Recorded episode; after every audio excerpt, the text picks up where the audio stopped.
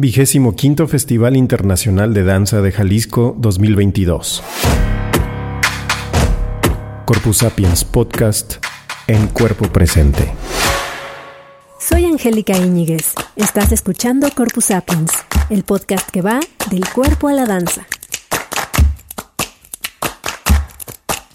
Una producción original de Podcastera MX. Bueno, bienvenidas y bienvenidos y bienvenides a Corpus Sapiens. Esto es eh, una serie especial dentro del Festival Internacional de Danza de Jalisco 2022 y estamos en este primer episodio platicando con dos personas que tienen unos proyectos increíbles. Raiza Pomposo, que es la curadora del festival, y Diana Fernández, directora de Senso Danza Terapia AC, ella es creadora de una serie de talleres que se realizan en reclusorios. Y entonces, bueno, primero, ¿cómo están? Hola. Hola, Angie. Hola, Angie. Estamos grabando en el edificio Arronis de la Secretaría de Cultura de Jalisco. Es de noche, justo ellas vienen de dar el taller toda la tarde en el reclusorio femenil, en la comisaría de reinserción femenil de aquí de Jalisco y vamos a platicar con ellas en un momento más.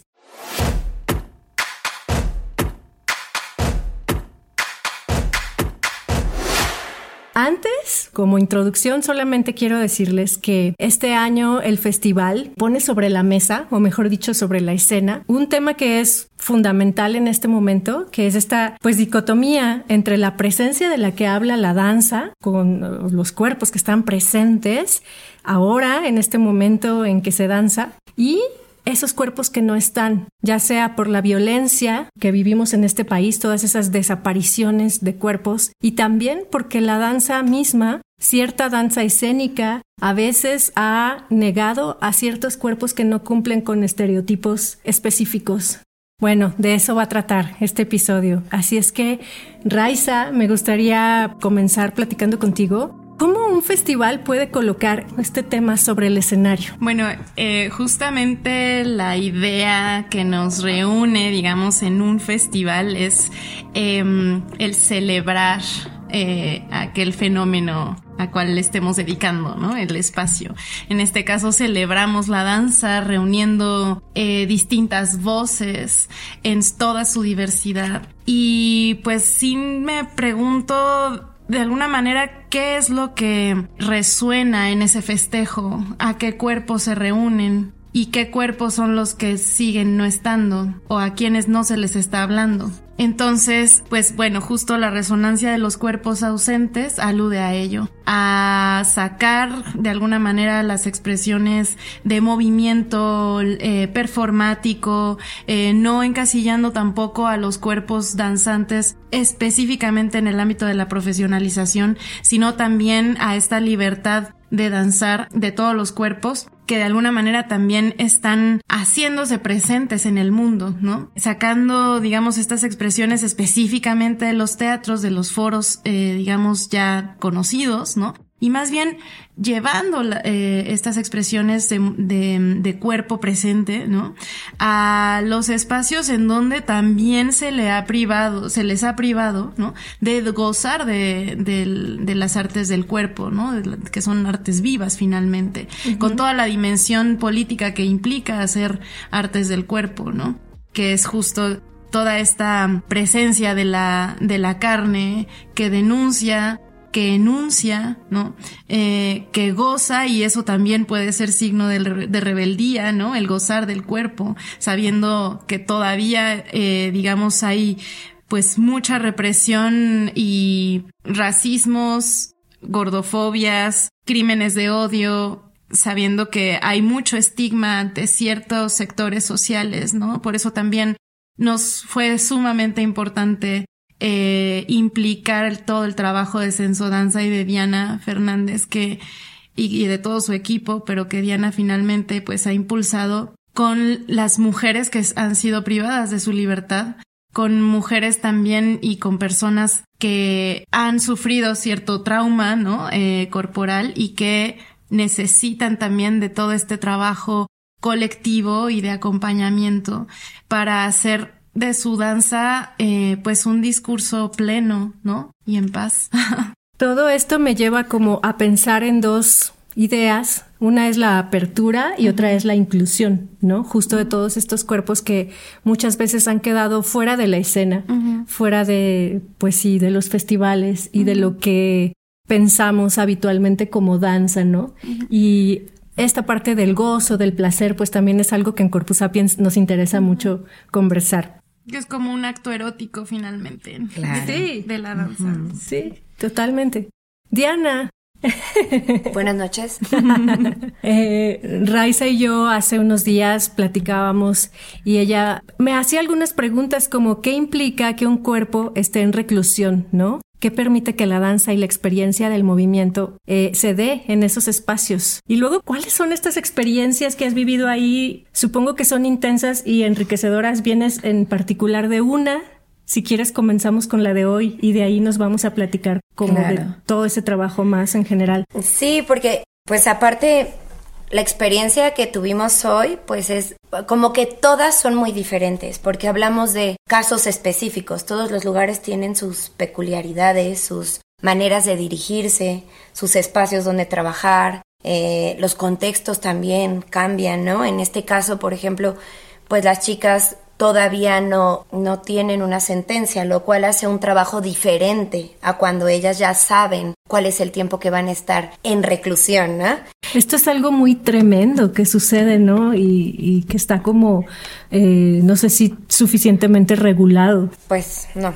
Yo creo que es complejo porque ni ellas mismas saben cuánto tiempo van a estar esperando, ¿no? Entonces, si le sumamos aparte al encierro, ¿no? Al, a estar alejados de, aparte esa ansiedad, esa, ¿no? Eh, no saberla, eh, pues sí genera como muchas cosas en, no solamente en pensar, pensadas, sino sus cuerpos obviamente se ven tocados por toda esa situación. Y eso es algo del trabajo que hoy hicimos con ellas, ¿no? Ayer trabajamos en que rompieran esa imagen o esa idea de tener la danza como algo tan ajeno a sus cuerpos, porque es obviamente parten de yo no sé bailar, yo no soy bailarina, yo no ni siquiera quiero estar en, aquí en ahorita contigo.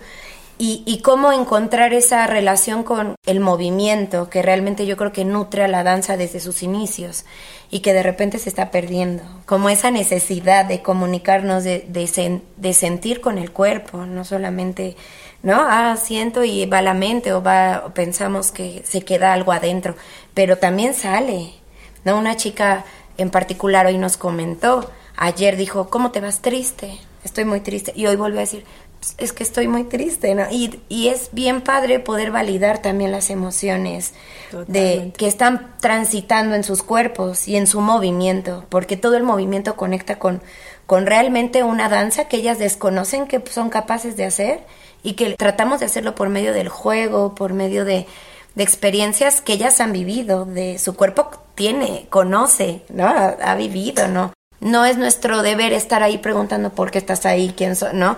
Ni poniendo etiquetas ni espacios, sino un poco que ellas validen su movimiento y su cuerpo. Y eso es un poco lo que hicimos hoy. Y si tú hablabas de inclusión, pues yo también creo que, que de ahí viene realmente una inclusión por medio del movimiento en el que todos nos podemos mover. Teníamos personas de, no sé, 50 años, chicas de 18.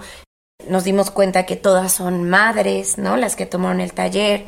Y como el dolor, hoy, hoy el taller fue a eso, como al acunar, al, al contener a ellas, ¿no? Sentirse, ¿no? O querer salir, que también esa frase es querer salir de donde están, ¿no? No solamente es bueno, sí, de la libertad. Es una palabra que ellas tienen como muy y que pues realmente nosotros que venimos de afuera pues yo creo que no nos imaginamos lo que significa, ¿no? Saber, ellas decían eso, pararnos y verlas a ustedes y no vernos solo a nosotras que llevamos tres meses esperando y no sabemos cuántos meses más vamos a seguir esperando.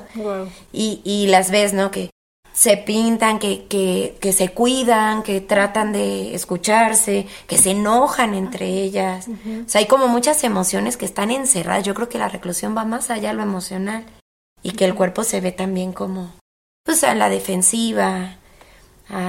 se manejan unos índices de violencia más, más arriba, ¿no? Y entonces también cómo lo contienes con el cuerpo sin que sea poner...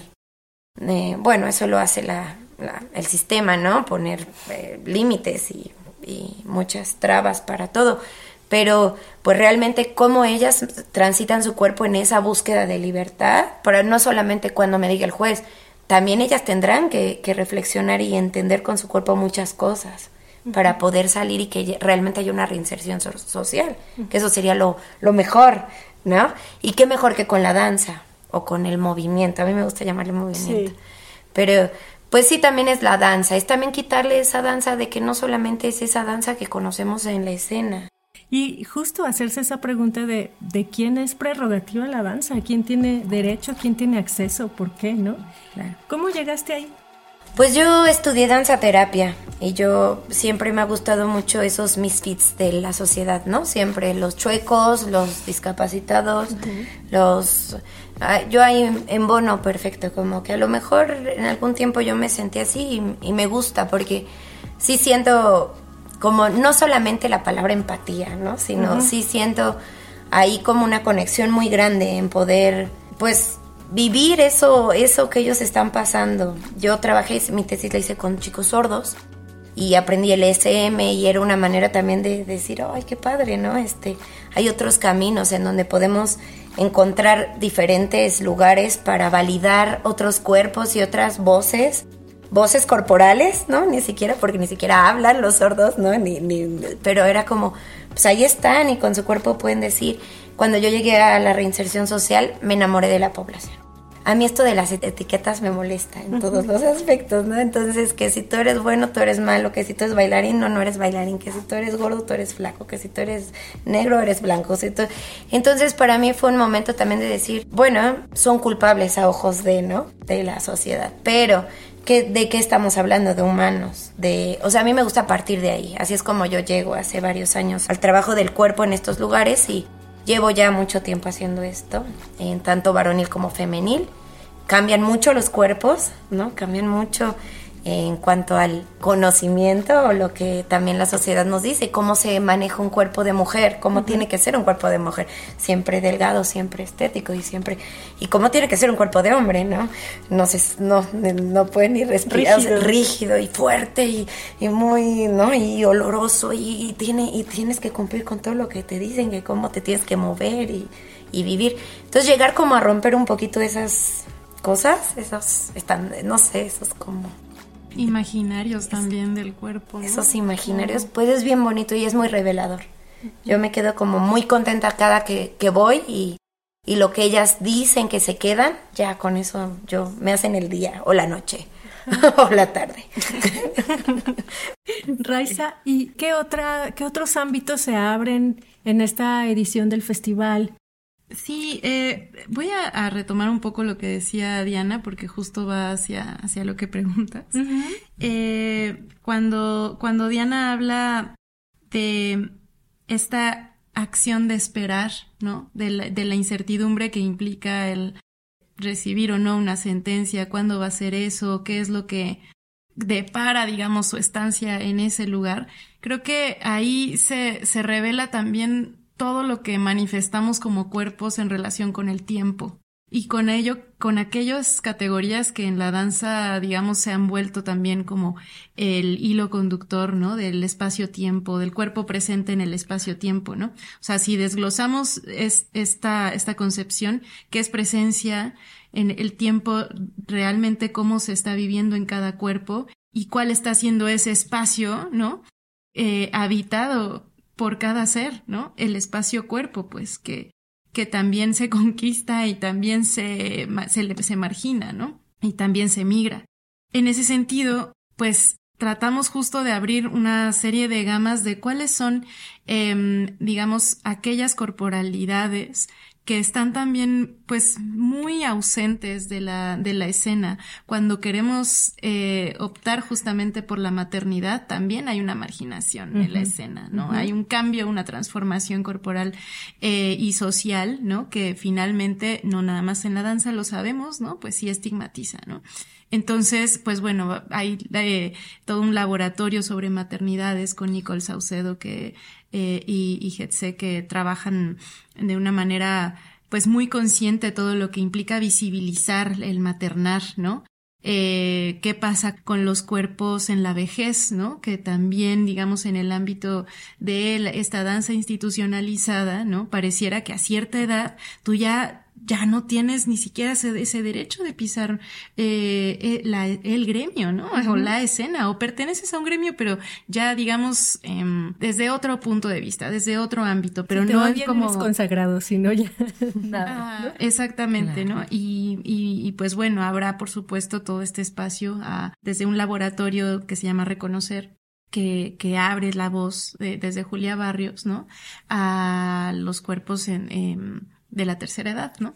Em, etcétera. Por supuesto, todo el trabajo de Aura Reola, que implica todo este trabajo de investigación a partir de la danza buto, que, que desde mi parecer es la relación de la danza con la muerte, pues, ¿no? Con ese fenómeno que también causa de manera histórica, ¿no? Eh, una relación bien profunda con la existencia. Cuando nos damos cuenta de nuestra finitud, nuestra relación con la vida misma, ¿no? Es completamente distinta con lo que pensamos con, relación a la libertad, a nuestras eh, relaciones interpersonales, etcétera, ¿no? Entonces creo que eso, la idea de tiempo, espacio, presencia, que son categorías tan constantes en el fenómeno dancístico, vale la pena sí cuestionarlas, observarlas con detenimiento, ver cómo nos atraviesan en nuestras corporalidades y cómo realmente sí estamos o no eh, incluyendo, ¿no? En nuestra concepción de vida a la diversidad que estas categorías implican. No sé si me explico. Creo que también la palabra inclusión es ya presuponer que hay un centro al cual incluyes, ¿no? Entonces, como, ah, ¿cuál es nuestro mundo? Eh, ¿Qué es lo que hemos marginado en ese mundo para que ahora nos toque la tarea de, de pues, de reconocer las ausencias, ¿no? y, y qué bonito todo lo que dices, Raiza, porque también pienso en que, que no es estático, no es como nosotros los de adentro incluimos a los de afuera, ¿no? Sino que también podemos estar por cualquiera de esos lares y la posibilidad es grande, ¿no? Eso de las que están en privadas de su en cualquier momento, yo es lo que les digo luego, a mí me secuestran a mi hijo y yo no sé qué soy capaz de hacer, ¿no? O la maternidad, ¿no? O, ah, puedes pasar por ahí o no. O la vejez, que ahí no hay de otra, ¿no? Todos vamos para allá y, y, que es, ah, hoy ahora vamos a darles chance a los de allá que No, no es cierto. O sea, como que en qué momento se desdibuja esa frontera para que todos estemos exactamente mojados con lo mismo, ¿no? eso es, creo que que están haciendo en el festival está bien bonito, pues. Una, una danza de la vida, ¿no? Un movimiento. Hoy estoy aquí, mañana estoy en otro lugar y aceptar que existe ese movimiento y que somos parte de él. Pues yo creo que esta charla breve es por lo menos una invitación a seguir reflexionando en estos temas. Eh, yo les voy a dejar en la descripción del episodio los contactos de estas dos chicas maravillosas y también un poco más de información para que sigamos abonándole a, esta discusión también a través de pues, los canales de comunicación de Corpus Sapiens. Y pues les agradezco mucho a Diana y a Raiza haber estado aquí en este primer episodio de pues especial que tenemos por el Festival Internacional de Danza en Guadalajara, aquí en Corpus Sapiens. Muchas gracias. Gracias, gracias por la invitación y felicidades por este maravilloso espacio de Corpus Sapiens. Y gracias, a Salvador Martínez también, que es el productor del espacio. y a Mariana, que hizo posible esto. Sí, Mariana Cortés, maravilloso trabajo de gestión. Adiós. Adiós. Escucha el registro de los cuerpos hechos voz de la vigésimo quinta edición del FIT Jalisco en Corpus Sapiens Podcast.